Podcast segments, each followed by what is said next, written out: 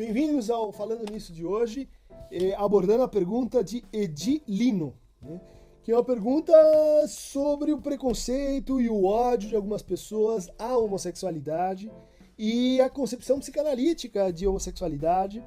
Eh, por que, que, que aconteceria essa aversão né, cultural à bissexualidade ou homossexualidade?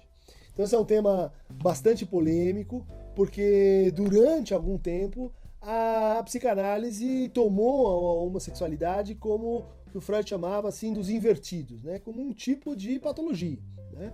É, apesar de, em algumas cartas, a, a, a, uma carta famosa, a mãe de um, de homossexual, o Freud é, mostrar uma atitude completamente assim despatologizante em relação a essa orientação, é inegável que está na história da psicanálise essa, esse entendimento da homossexualidade e que não, não lhe era específico. Isso era um entendimento que estava presente na psiquiatria, principalmente a partir de um autor chamado Kraft-Ebing, né, que juntou uh, o tema clássico, né, moral da homossexualidade como um, como uma, um desvio, né, como um exercício anormal da sexualidade, é, com essa tentativa da psiquiatria de estabelecer então qual é a distinção entre o normal e o patológico. Esse entendimento hoje ele foi completamente abolido, né?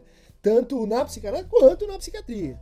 Então uh, vamos deixar bem claro que homossexualidade ou homerotismo é, não é uma patologia. Né? É uma, uma disposição, é um tipo de fantasia, é uma escolha de objeto, como dizia o Freud. Né?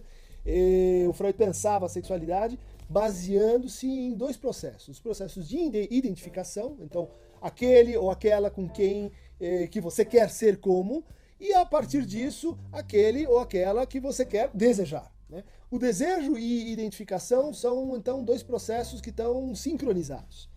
Uh, de onde vem uh, a aversão, vamos dizer assim, ainda infelizmente tão presente à, à homossexualidade? Né? Isso pode admitir uma, uma pré, um pré-entendimento psicanalítico. Né? Na verdade, a psicanálise entende que a sexualidade humana ela é A, construída, ou seja, não tem nada de natural, ela depende das nossas experiências, ela depende eh, do nosso curso de vida, ela depende de como a gente vai resolvendo essa equação entre identificação e escolhas eh, inconscientes de objeto, ou seja, que vão formando o nosso desejo a partir de fantasias.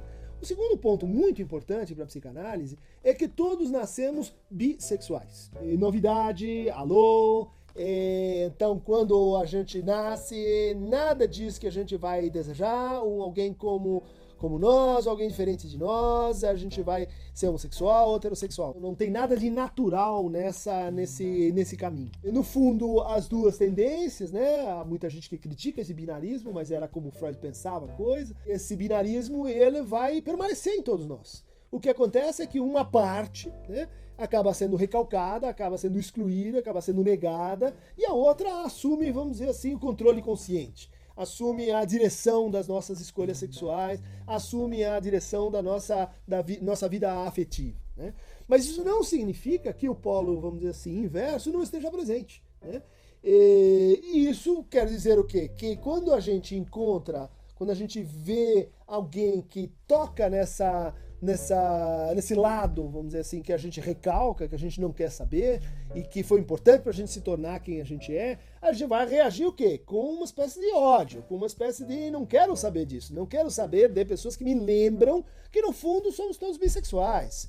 E que no fundo a, a, a orientação para um lado e para o outro é relativamente plástica, ela é não determinada, né? ou não absolutamente determinada.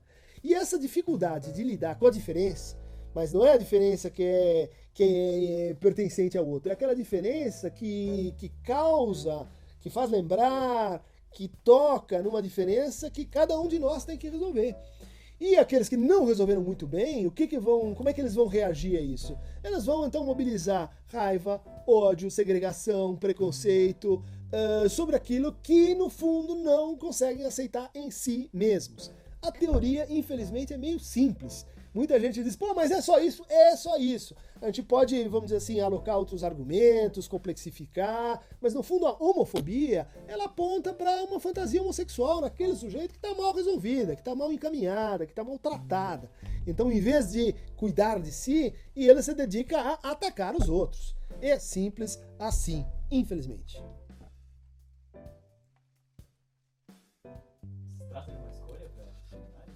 Se trata de uma escolha inconsciente né? Uma escolha uh, que não é volitiva, que não é assim, ah, não, agora eu quero gostar de mulheres ou de homens. É uma escolha que, vamos dizer assim, vai se processando sem que a pessoa tenha muita autonomia sobre isso, sem que ela consiga propriamente é, determinar um caminho ou outro.